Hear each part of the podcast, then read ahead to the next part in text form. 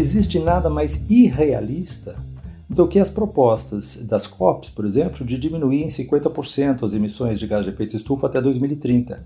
Todo mundo sai falando sobre isso como se fosse a coisa mais absolutamente acertada, mas é de um, é o mais absoluto irrealismo. Num sistema como o nosso, não existe possibilidade de você diminuir pela metade as emissões de gás de efeito estufa até 2030 e muito menos de você ser neutro do ponto de vista das emissões de carbono até 2050, que é aquilo que os estados todos subscrevem com uh, desde o Acordo de Paris e depois as COPs sucessivas.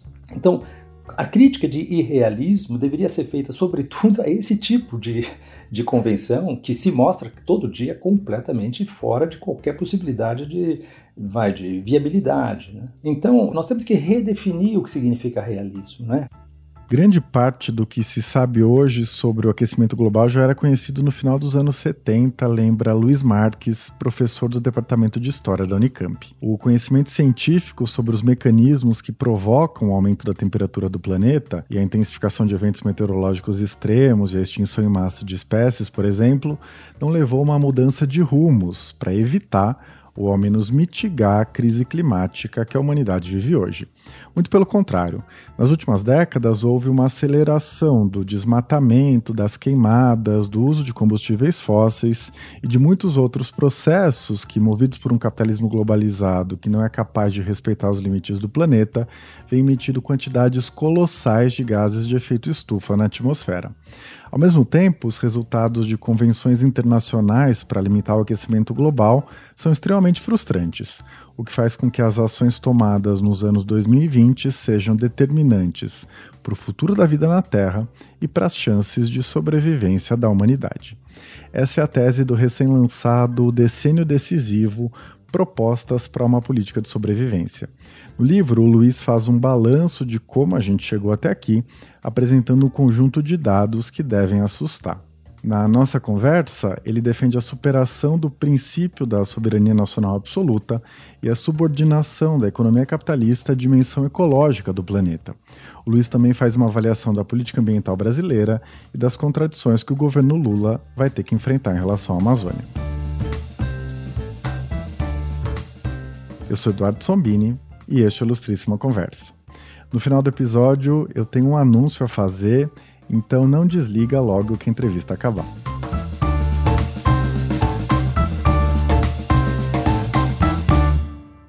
Luiz, seja muito bem-vindo à Ilustríssima Conversa, é um grande prazer ter você aqui. É, bom, o seu livro, né, eu fiquei com essa, com essa impressão lendo ele que ele chega quase a causar vertigem no leitor, né, porque é, no sentido de que você mergulha em inúmeros meandros, né, é, das ciências duras relacionadas ao clima, né, constrói um painel muito técnico, muito meticuloso, né, da nossa situação atual. É, mas eu fiquei pensando, né, isso me, me intrigou, na verdade, porque você vem de um campo muito diferente, né, você vem da história da arte, a pintura, você foi curador-chefe do MASP, inclusive, né, é, e para a gente começar, eu queria te pedir para você contar o que te levou, né, a voltar suas pesquisas para esse tema, né, do antropoceno é, e do colapso ambiental, porque você escolheu escrever esse livro com essa cara mais técnica, digamos. Olha, Eduardo, é, essa é uma questão que muitas pessoas já me colocaram e eu, eu não tenho uma resposta muito clara no sentido que eu possa dizer a você, não, a partir da data X eu uh, resolvi fazer uma inflexão, digamos assim, nas minhas pesquisas. Eu acho que isso foi uma coisa que veio aos poucos. Nós pode, podemos dizer, vamos, que eu tendo a transitar para essa outra área, a partir de meados do primeiro decênio, digamos, tipo 2003, 4, 5, mais ou menos, embora eu ainda continuasse trabalhando. Eu publiquei um livro sobre a biografia do Michelangelo pelo Vasari em 2011 apenas. Meu concurso livre docência ainda foi sobre essa questão, e também nesses anos. Portanto, é, todo ao longo do primeiro decênio do século, digamos, eu ainda estava muito enfronhado nessas questões do Renascimento, etc., mas já estudando é, paralelamente esses outros assuntos, tal. Eu acho que sabe que talvez procurando assim uma data retrospectivamente, eu penso que aquele famoso Eco 92, 20 anos depois, que foi em 2012, que foi um fracasso completo. Aquilo talvez tenha sido um pouco a gota d'água, mas eu não saberia te dizer assim. Eu não eu, eu só pensando retrospectivamente por hipóteses, mas eu acho que o que mais me, digamos, intriga é que tão poucas pessoas estejam trabalhando sobre isso hoje. Na verdade, eu penso que muito mais pessoas deveriam estar abandonando os seus respectivos campos de pesquisa para trabalhar num campo que é o campo que interessa a todos nós e que é um campo que se caracteriza por uma urgência absolutamente impreterível. Né? Uhum. E eu posso até dizer a você que foi um aprendizado relativamente difícil, porque exatamente eu não, eu não tenho nenhum treino né, em, em ciências da natureza, e portanto foi necessário quebrar muito a cabeça para começar a entender aqueles artigos científicos, etc. Mas uma, o que a experiência ensina é, é como pesquisar. Né? Depois que você aprende como pesquisar, você consegue mais ou menos navegar em outras áreas, desde que não seja alta matemática, porque daí realmente eu não conseguiria. Bom, de qualquer maneira, você chegou a um resultado notável, muito impressionante, não é? Todas as, as evidências que você consegue recolher, todo, todo esse balanço que você consegue fazer da nossa situação catastrófica atual, né? É, e aí eu queria prosseguir, né? Com outro ponto que chamou bastante atenção no livro, né, porque esse comprometimento, né, apresentar as melhores evidências científicas disponíveis, né, é, não significa de forma alguma, né, que você está comprometido com uma linguagem mais ou menos anódina, uhum. né, com aquela narrativa pretensamente neutra, né, aquele posicionamento que se diz científico por ter um certo, uma certa distância, né, com a, com a situação atual que a gente está vivendo. É, e é sem dúvida um livro de teoria social crítica, né? E logo, um sinal disso é que logo no prefácio você defende que a nossa sobrevivência só vai ser possível é, se a gente construir um projeto social pós-capitalista, né? É, eu queria te pedir para resumir um pouco essa ideia, né? Porque olhando retrospectivamente, né, desde os anos 70, pelo menos, né, você considera que o capitalismo globalizado é o motor da nossa catástrofe climática, né, que, portanto, é, não existe nenhuma chance né, de mitigação desses problemas e de sobrevivência da humanidade nesse sistema econômico social? É, veja, eu, eu diria você apenas um dado, vamos dizer assim, que é da maior evidência, né? Quer dizer, o capitalismo é um sistema vai, cujo DNA, digamos, né, a, a célula motora dele, a célula informacional dele é a ideia da reprodução ampliada do capital. Né? Se você for um empresário e não tiver como perspectiva reproduzir de forma ampliada o seu investimento, você não vai investir. E, portanto, e se você for ao banco e pedir 10 eh, mil reais emprestado, o banco só vai te emprestar se ele entender que você vai ser capaz de gerar mais do que 10 mil reais a ponto de você ter um lucro e ter o lucro do banco também. Então, o capitalismo é basicamente um sistema fundado na necessidade imperativa de expansão. Expansão em todos os sentidos: expansão do mercado, expansão da produtividade do trabalho, expansão é, da densidade de capital investido, é, expansão também dos insumos, para que você possa efetivamente operar essa reprodução ampliada. E, portanto, é um sistema que está condenado a, a, se expandir. A gente sabe muito bem, lendo jornais, e, vamos dizer assim, o, o senso comum nos diz que quando o PIB não aumenta, existe uma crise econômica. E, de fato, existe aquela famosa metáfora, tá certo? O capitalismo é como uma bicicleta, né? Que se parar, ela, ela cai. Então, o capitalismo uhum. necessita uhum. a expansão, mas essa expansão ela foi muito, ela foi em, em, vários aspectos muito benéfica ao longo do século XX. Todos os indicadores que você pegar, desde mortalidade infantil, longevidade, vai, segurança alimentar, é, questões de acesso à educação, etc., foram basicamente são indicadores, evidentemente com marchas e contramarchas, mas a longo prazo são indicadores positivos. Mas desde os anos 70, existe esse famoso livro, né, Os Limites do Crescimento, que foi publicado por um conjunto de estudiosos do MIT em 1972, que falava exatamente dos limites do crescimento. E esses limites começaram efetivamente a se mostrar é, cada vez mais, é, vamos dizer assim, incontornáveis a partir dos anos 80.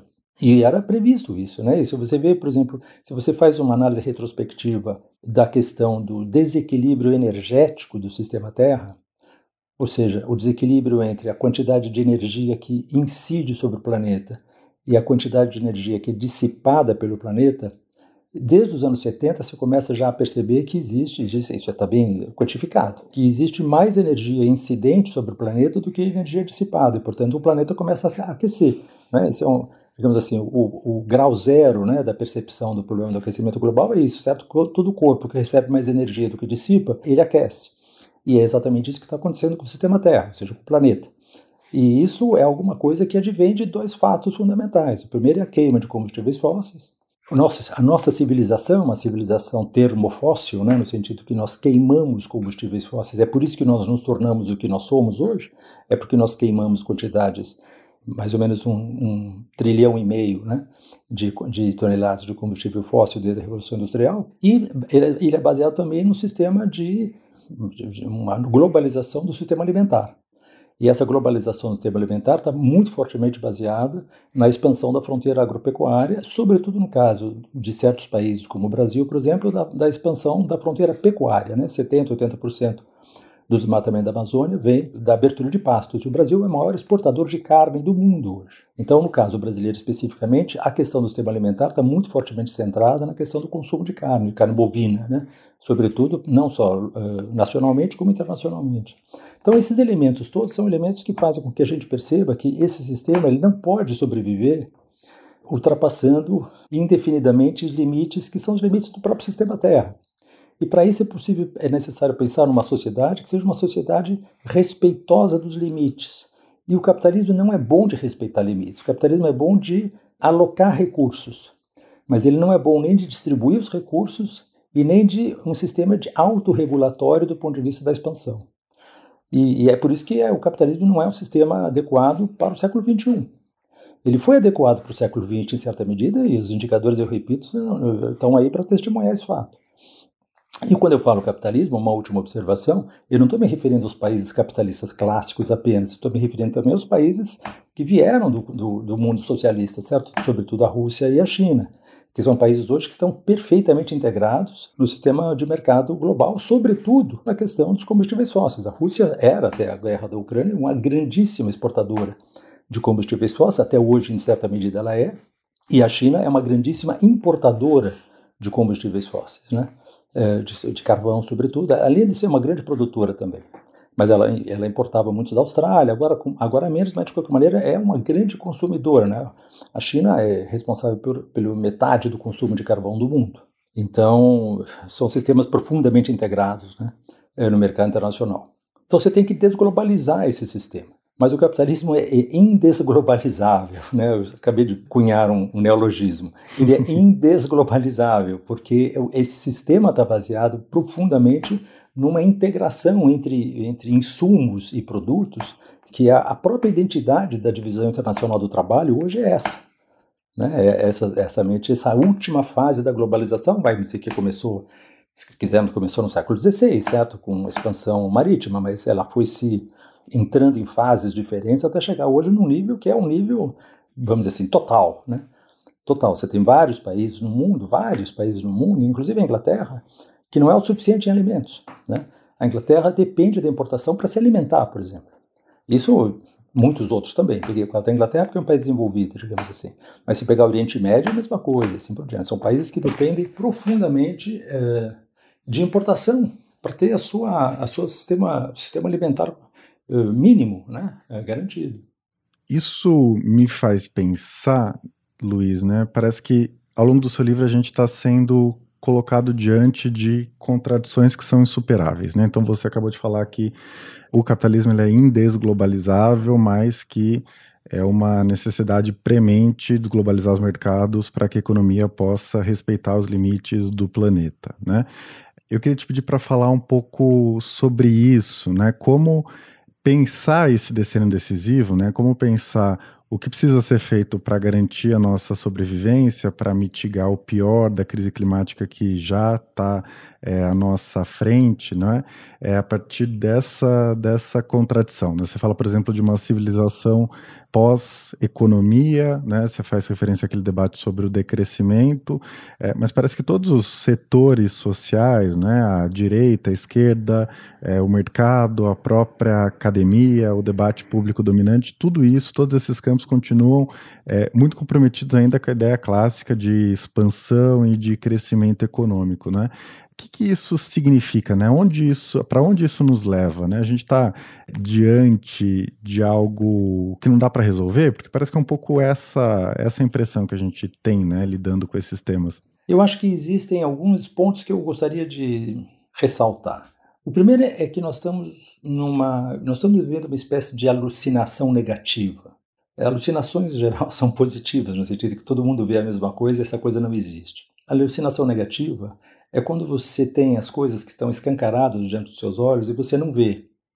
E isso é coletivo porque há uma contradição gigantesca entre aquilo que, vamos dizer assim, não vou dizer nem a ciência apenas, o, noticiário, a própria experiência pessoal sobre vai, inundações, secas, eh, picos de calor letais, eh, furacões cada vez maiores, etc, etc, etc. E você vê isso acontecendo todos os dias, em, vários, eh, em várias latitudes do planeta, evidências que estão escancaradas para a sociedade. E ela não vê, né? ela não vê essas evidências, ou seja, ela está efetivamente eh, se negando a perceber aquilo que, eh, vamos dizer assim, é noticiado, seja pela pesquisa científica, seja pelas pesquisas de divulgação científica, seja ainda pelo noticiário cotidiano. Estou me referindo a secas cada vez maiores, a picos de calor, a inundações, a furacões, uh, e vários eventos meteorológicos extremos, uh, crises, que, quebras de safra. Né? O caso que aconteceu na Argentina, por exemplo, esse ano, né? uma quebra de safra típica de um pico de calor, de uma onda de calor muito grande. E isso não está sendo capaz de gerar uma reatividade proporcional na sociedade. Existe uma quantidade gigante, por exemplo, um artigo que saiu recentemente mostrando que um terço dos, dos norte-americanos, população dos Estados Unidos, sofreu eventos meteorológicos extremos. Imagine um terço. É, sofreu consequências importantes de eventos meteorológicos extremos. E, entretanto, você olha o noticiário americano ou a opinião pública americana e você percebe que isso não se reflete nem no noticiário, nem nas opções políticas da sociedade, etc, etc. Então, isso é uma primeira característica, a ideia é exatamente de uma, de uma alucinação negativa. A segunda questão que eu acho que é importante a gente levar em consideração é isso que você estava se referindo, a ideia de que, bom, mas isso não é realista, né? Porque ninguém está pensando nisso, nem a esquerda, nem a direita, etc. E, portanto, quando você fala que alguma proposta não é realista, aparentemente ela, digamos assim, sai do rol das possibilidades. Mas acho que a gente tem que levar em consideração duas coisas. Em primeiro lugar, o realismo foi aquilo que nos trouxe até aqui. Nós estamos aqui por causa do realismo. Né? E, em segundo lugar, não existe nada mais irrealista do que as propostas das COPs, por exemplo, de diminuir em 50% as emissões de gás de efeito estufa até 2030. Todo mundo sai falando sobre isso como se fosse a coisa mais absolutamente acertada, mas é de um, é o mais absoluto irrealismo. Num, sistema como o nosso, não existe possibilidade de você diminuir pela metade as emissões de gás de efeito estufa até 2030 e muito menos de você ser neutro do ponto de vista das emissões de carbono até 2050, que é aquilo que os estados todos subscrevem com uh, desde o Acordo de Paris e depois as COP sucessivas. Então, a crítica de irrealismo deveria ser feita, sobretudo, a esse tipo de, de convenção que se mostra todo dia completamente fora de qualquer possibilidade de, vai, de viabilidade. Né? Então, nós temos que redefinir o que significa realismo. Né? Realismo, efetivamente, significa o seguinte: para mim, significa é você encarar a realidade. Né? Realismo é cair na real. E significa que você tem que efetivamente entender que nós estamos agora numa situação que é um processo de aceleração do aquecimento e que essa aceleração é alguma coisa muito difícil de nós percebermos, como qualquer processo de aceleração. Porque nós estamos muito fortemente condicionados a projetar o futuro a partir da experiência do passado. Mas uma aceleração é exatamente a negação disso. Então, isso significa que nós temos que repensar completamente a dinâmica uh, atual e entendermos que nós temos diante de nós uma situação de absoluta emergência. É difícil pensar dessa maneira. Porque, evidentemente, as pessoas estão todas elas, cada uma delas engajadas nas suas próprias profissões, nos seus próprios problemas, e o mundo, mesmo sem mudanças climáticas, já está muito difícil. Então, para que elas acrescentem essa questão climática ao, ao rol dos problemas que cada uma das pessoas enfrenta, é, é muito complicado, é muito difícil. Mas, é, infelizmente, a situação é essa. Né? Temos um problema de é, uma necessidade de dar um salto de consciência e um salto de consciência, antigamente as pessoas pensavam que, ah, não, na próxima vez que houver alguma grande crise do tipo climática, um grande furacão, etc., isso vai despertar as pessoas. Mas isso não tem ocorrido. Isso não significa que não venha a ocorrer, mas até agora não tem ocorrido. Né? Então eu vejo como uma situação muito preocupante. O que eu diria para você em termos de o lado positivo disso é que de alguma maneira o comportamento das sociedades ele é muito imprevisível. E, portanto, como ele é muito imprevisível, não dá para descartar que não haja uma inflexão muito rápida e muito radical no comportamento das sociedades em relação a essa agenda. E, em segundo lugar, eu acho que a coisa positiva também é o fato de que os homens têm, uma, os humanos têm, têm muitos defeitos, mas eles têm uma qualidade que é notável, eles aprendem muito rápido. Então, a capacidade de aprendizado nossa é muito grande. Uhum. E supõe que a gente possa efetivamente dar saltos de percepção é, que outras espécies não são capazes, ou até não se mostraram capazes, pelo menos segundo a nossa própria observação. A gente foi capaz, a gente tem sido capaz. O grande obstáculo agora nesse aprendizado é exatamente perceber que nós não vivemos mais num mundo que foi um mundo criado pelo capitalismo, foi um mundo muito fortemente baseado na ideia de que não, não haveria limites para o humano. E cair na real significa perceber que existem limites para o humano. Isso supõe você redefinir completamente o seu comportamento em função desses limites. É, talvez seja o aprendizado mais, é com certeza o aprendizado mais difícil que nós temos diante de nós, mas não há outro, não há outro. Essa é a questão do momento. É, bom, a gente estava falando né, dessa necessidade de redefinir o realismo, de pensar é, nos limites é, da nossa situação atual, né, e nessa, nessa ideia de que o que está sendo feito que é o, o que é de fato irreal. Né? Eu acho que tem uma, uma questão fundamental que a gente não pode deixar de, de abordar aqui, que é a falência dos fóruns internacionais, né, de todas as, as discussões sobre a governança global do clima. Né? Parece que tudo de importante que precisa ser feito ou está sendo desprezado solenemente, ou no caso, por exemplo, dos combustíveis fósseis, né, você mostra os novos investimentos, os novos projetos, né, uma aceleração é, do uso de carvão, ao contrário do que prega a necessidade de descarbonização da, da economia, né? É, e para né, tratar dessa questão de uma forma mais ampla, mais profunda, você defende né, que esse princípio né, que rege as relações internacionais há séculos, né, da soberania é, dos Estados nacionais, está na raiz dessa paralisia e que esse princípio precisa ser substituído por uma soberania nacional relativa. Né? É, eu queria te pedir para falar um pouco sobre isso, né? o que parece é, que faz sentido para você em um novo arranjo internacional né, que possa minimamente dar conta é, do desafio da crise climática e do colapso ambiental que a gente está vivendo. Olha, Eduardo, formalmente falando, né, uma coisa é formal, outra coisa é o real. Quer dizer, dentro do quadro institucional vigente, nós temos uma organização das Nações Unidas que é um grande avanço do ponto de vista daquilo que nós tínhamos antes da Segunda Guerra Mundial. A Sociedade das Nações era ainda pior, né? aliás, na Sociedade das Nações, curiosamente, que havia sido proposta pelo Woodrow Wilson, né, o presidente dos Estados Unidos, não foi ratificada pelo Senado americano. Portanto, os Estados Unidos não participavam da Sociedade das Nações.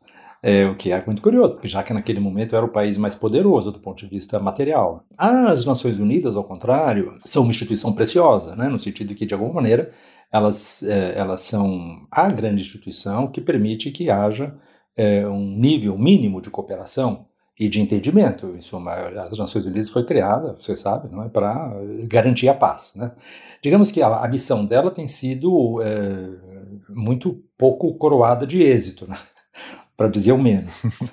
E, mas, digamos assim, é aquilo que nós temos. Formalmente falando, não só ela é imprescindível, mas ela tem que ser reformada. Né? E a, o grande obstáculo, o obstáculo maior, é o fato de que ela é controlada por cinco membros permanentes do Conselho de Segurança. Esses cinco membros permanentes do Conselho de Segurança são aqueles que detêm bomba atômica, e que são os países vai, que são considerados os mais importantes da Guerra Fria, digamos. Uh, e eles têm um poder de veto, né? Eles têm um poder de veto. O fato de que eles têm um poder de veto invalida qualquer tentativa de governança global. Porque se nós dois tivermos poder de veto, né? E nós dois tivermos que chegar a alguma conclusão, você vai dizer eu não aceito. Então acabou. Ou eu vou dizer para você eu não aceito. E acabou. Então não existe possibilidade de que haja uma real negociação. Né?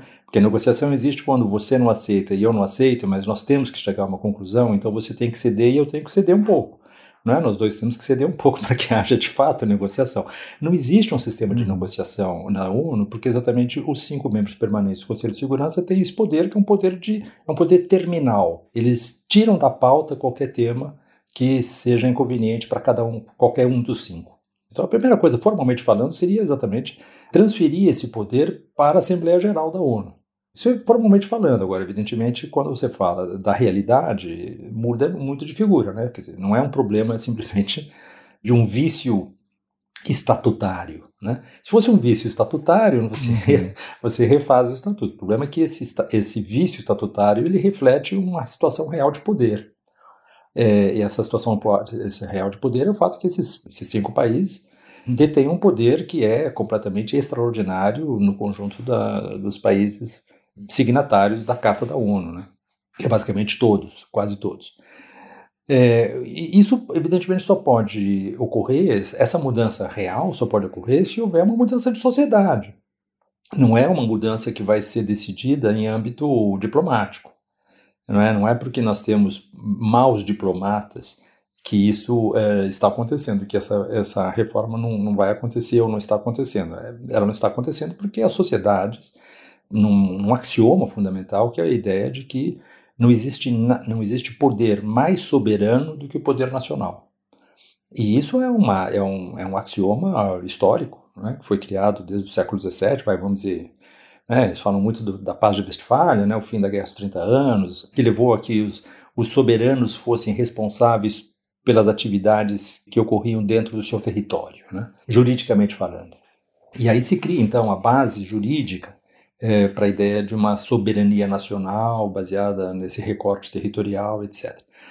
Só que nós vivemos uma outra realidade, que não é a realidade nem do século XVII, nem a realidade do século XIX, quando algumas nações, como a Itália, a Alemanha, etc., ou mesmo as nações coloniais, as, as colônias, né, se transformaram em nações, no caso das sociedades da América do Sul, ou mesmo dos anos 60, não é, quando as colônias africanas se emanciparam, nos anos 50 e 60. É, a gente vive em outra realidade. Você tem, é claro, problemas que eram, que são agora problemas de ordem global. Não havia problemas de ordem global. Né? Basicamente, havia problemas de ordem que estavam, vamos dizer, circunscritos a certos territórios. Podia ser de uma ou mais nações, digamos assim, mas não era um problema global. E os problemas que a gente se, com os quais a gente se defronta hoje são problemas de ordem global, certo? Quer dizer, não adianta qualquer país é, resolver parar de emitir gás de efeito estufa, porque não é isso que resolve o problema, é um problema global. A atmosfera ela envolve o planeta inteiro. A mesma coisa a poluição, né? A mesma coisa a perda de biodiversidade. É claro que os países tropicais concentram uma maior biodiversidade do que os países, que as florestas boreais, por exemplo. Mas as florestas boreais também, elas também têm é, uma concentração de biodiversidade que é muito relevante. Então, o problema da biodiversidade é um problema completamente global e, para isso, para não falar dos oceanos, né? onde se concentra uma quantidade uhum. gigantesca de biodiversidade e que são, tirando os mares territoriais, né, eles são basicamente globais. É, então, você tem um problema que é global e você não tem o, o aparelho jurídico institucional é, capaz de enfrentar esse problema. Você tem que mudar esse aparelho jurídico internacional e pensar agora em mecanismos de governança global. Talvez seja o elemento mais difícil, porque esse elemento está muito fortemente baseado numa tradição militarista. Né? Por que os Estados Unidos continuam sendo o país mais importante? Porque eles são capazes de impor, por exemplo, o dólar como moeda corrente no, no mercado global, etc., porque eles têm um aparato militar que garante a eles esse, entre aspas, direito, né? com todas as aspas do mundo. Então, é, você tem um problema é, que está intimamente vinculado a esse, que é o problema do desarmamento. E nós estamos eh, caminhando no sentido contrário agora, né? Estamos caminhando no sentido de um rearmamento muito grande. No caso da Europa é o mais importante, mas no caso da China também. A China é o país que se arma com, com a maior velocidade do planeta no momento. A porcentagem do PIB chinês destinada à, à, à defesa, né, entre aspas, é aquele que mais cresce. Mas você tem uma situação hoje, né, o recorte, vamos dizer assim, sincrônico, é o fato de que quase 40% dos 2 trilhões de dólares que são investidos anualmente em defesa, quase 40% vem dos Estados Unidos. Né? Hoje são, vamos dizer, hoje são algo da ordem de 800 bilhões de dólares, é, que é muito mais do que a soma dos 10 outros países que mais investem depois dos Estados Unidos. Então você tem um problema que é muito fortemente baseado, né? O direito nacional, esse, essa palavra direito nacional está muito fortemente baseado no poder das armas. É um problema muito grande porque você tem que realmente ter um nível de aprofundamento da democracia que nós não temos hoje. Então esse me parece o aspecto mais é, desalentador, digamos, o mais desafiador, dependendo do teu estado de espírito, se chama de desafiador ou de desalentador, no que se refere à questão da construção de uma governança global, porque você tem que, no fundo, pensar que o direito tem que prevalecer sobre a força. E isso é uma aspiração antiquíssima, que raramente foi observada, certo? E ela vai ter que ser observada agora, porque senão nós vamos ter uma situação como essa, por exemplo, da Ucrânia, em que você tem um país que resolve invadir o outro, e você tem um outro, a OTAN que resolve, é, ao invés de negociar isso, ela resolve vencer pela força o país que transgrediu a ordem internacional. E é evidente que essa é a fórmula mágica para que não haja negociação. Né? Você tem uma lógica do vencedor e do vencido. A lógica do vencedor e do vencido é aquela que nos trouxe aonde nós estamos hoje. E, portanto, uhum. mais uma vez, você tem o mesmo problema do irrealismo. Né? Para a gente né, se, se encaminhar para o final, eu queria te pedir uma avaliação da política brasileira, da conjuntura brasileira hoje, né? Porque o livro foi escrito antes da eleição do Lula, né? Mas você menciona lá, né, que é, eleito por um terceiro mandato, é, Lula terá agora a chance histórica de contribuir para mudar a trajetória de colapso ambiental do país e do mundo, né? É, uhum. E de fato, depois de quatro anos de desmonte, né, da política ambiental. O novo governo se comprometeu, né, desde a campanha, né, com o desmatamento zero, está reformulando o PPCDAN, né, o programa que baixou vertiginosamente a destruição da Amazônia, vem tentando recuperar o prestígio internacional do país nessa área, né? Mas por outro lado, existe um avanço nítido, né, de projetos contrários a todas essas iniciativas, né? É, como por exemplo a exploração de petróleo na margem equatorial, né, que a Petrobras uhum. vem tocando, né, aquela faixa que vai do Nordeste até a Guiana, né, uma área extremamente biodiversa e sensível. É, o que, que você espera disso que promete ser um grande conflito no governo? Né? A gente pode esperar uma inflexão desses projetos, né? Ou é possível que aquele imaginário desenvolvimentista, né, que faz é, apologia do pré-sal, né, como passaporte do futuro, etc., possa mais uma vez se impor, ainda que em um contexto de crise completamente diferente? Eduardo, essa é a questão né, mais difícil. Né? Eu acho que, como se diz, ela diz respeito ao comportamento social, contrariamente ao sistema climático, etc., ela é a mais imprevisível. Né? De alguma maneira você consegue mais ou menos prever o que vai acontecer com o clima. Uhum. O que você não consegue prever é o que vai acontecer com a sociedade. Porque vai depender muito da gente, né? vai depender muito de você e de mim, vai depender das pessoas mais ou menos se mobilizarem para apoiar uma agenda ou outra. O que, que nós temos diante de nós? Né? Nós temos, de fato, uma situação que é muito negativa, né? negativa em vários aspectos. A primeira é que uh, hoje o governo Lula se defronta com uma oposição no Congresso que é muito mais conservadora e muito mais articulada do que ela era em 2003, 2004. Uh, foi possível haver uma diminuição, a partir de 2004, uma diminuição muito notável né, do desmatamento da Amazônia. Nós passamos em 2004 de 27.700 km, nos 12 meses, né, entre agosto de 2003 e julho de 2004. Nós chegamos em 2012 a 4.500, né, 4.570 mil quilômetros quadrados, que já era muito, mas veja que caímos de 27 para 4. Isso foi, portanto, um, um avanço notável, foi festejado no mundo todo, foi considerado um exemplo, etc, etc. Vai acontecer isso de novo? Esperemos que sim, exatamente isso que você falou, esse PPD-AM, né, esse, esse grande plano estratégico, né, para a prevenção e o controle do desmatamento da Amazônia está é, muito bem articulado, né? É, em quatro grandes eixos, 12 objetivos, etc. Uma coisa bastante bem pensada. Então, temos uma estratégia. Mas é, vai ser possível fazer isso? Vai depender muito da, do comportamento da sociedade, do comportamento da imprensa, do comportamento da sociedade civil organizada, porque o governo ele tem uma força até certo ponto. E, e existe um, um fator que é mais positivo hoje do que era em 2003, 2004, que é o fato de que existe, malgrado tudo, existe uma consciência internacional mais aguda em relação a isso. Vamos dizer, o prestígio e a benevolência com que o governo Lula tem sido uh, tem recebido dos governos, vamos dizer, em contexto internacional, grande parte se deve ao fato de que há uma esperança muito grande de que o desmatamento da Amazônia, não apenas da Amazônia, mas também dos outros biomas do Brasil, uh, caia, caia de uma maneira muito significativa. Se isso vier a ocorrer, eu acho que há um acúmulo de forças muito grande e, portanto, nós temos uma esperança razoável de atingir uma boa parte dessas metas. Mas se isso não vier a ocorrer, ou seja, se o governo não for capaz de diminuir eh, de uma maneira relativamente rápida essas taxas de desmatamento atuais, eh, eu acho que aí nós temos um, um, problema gravíssimo, né? Porque não só um problema real, nós vamos continuar desmatando e, portanto, vamos nos aproximar cada vez mais desse ponto de não retorno, se é que em algumas partes da Amazônia esse ponto de não retorno já foi, já foi cruzado, né? Mas não uhum, toda a uhum. Amazônia. Então você tem algumas, você tem algumas, algumas grandes questões, por exemplo, o asfaltamento da BR 319, né, Manaus Porto Velho. Ali é uma região muito ainda conservada da floresta. Se aquilo for asfaltado, e é, e é parte da pauta exatamente dos governos da Amazônia e de grande parte do Congresso, aí vai haver uma vulnerabilidade enorme da floresta. Né? A outra coisa é essa que você, que você mencionou, não é? A exploração de petróleo ali, sobretudo nessa famosa área 59, né, que fica próxima da foz do Amazonas, onde foi descoberto pouco tempo atrás, inclusive, recifes de coral que são muito importantes, né? É, e, portanto, ali haveria um nível de periculosidade nessa, nessa exploração de petróleo enorme. Bom, existe uma pressão, como você diz, uma pressão não apenas do, da Petrobras, né, mas uma pressão do, do mercado internacional. É para isso.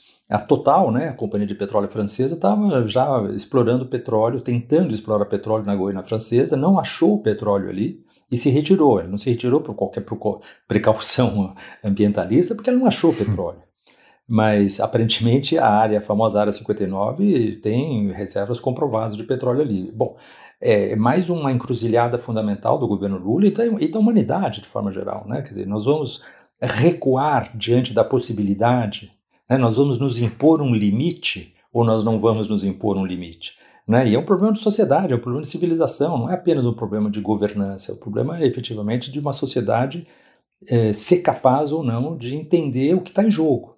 Esses são dois, três aspectos que eu estou mencionando, mas existem muitos outros. Existe uma, um, um shift to the right, né, como se fala, né, um desvio para a direita em vários países, não diria no mundo todo, mas em vários países, no caso na Europa, que estou aqui na Itália, por exemplo, a Itália hoje é governada por um governo neofascista. Né? Isso não é na, ocorrendo na Itália, está ocorrendo nos Estados Unidos, está acontecendo no Brasil e outros países, muitos, muitos outros países. A extrema-direita aumentando em Portugal, você viu agora o Lula lá em Portugal sendo vaiado por vários é, membros do, do Congresso, do Parlamento português. Então, isso é uma tendência hoje muito forte e é uma tendência muito grande também ao negacionismo climático. É uma, uma proliferação muito grande né, de sites negacionistas, Telegram, Instagram, etc., etc., nessas redes, que são financiadas, né? Há um grande desafio aí. Eu tenderia a dizer a você que não adianta nada ser pessimista, mas razões para o pessimismo não faltam, né? Bom, para recapitular, o Luiz Marques é autor de O Destino Decisivo, Propostas para uma Política de Sobrevivência, que acaba de sair pela Elefante. Luiz, eu queria agradecer muito a sua participação aqui, foi um prazer enorme conversar com você. Eduardo, eu que agradeço, foi realmente muito agradável e espero que haja outras oportunidades. Um grande abraço, meu cara. Obrigado, viu?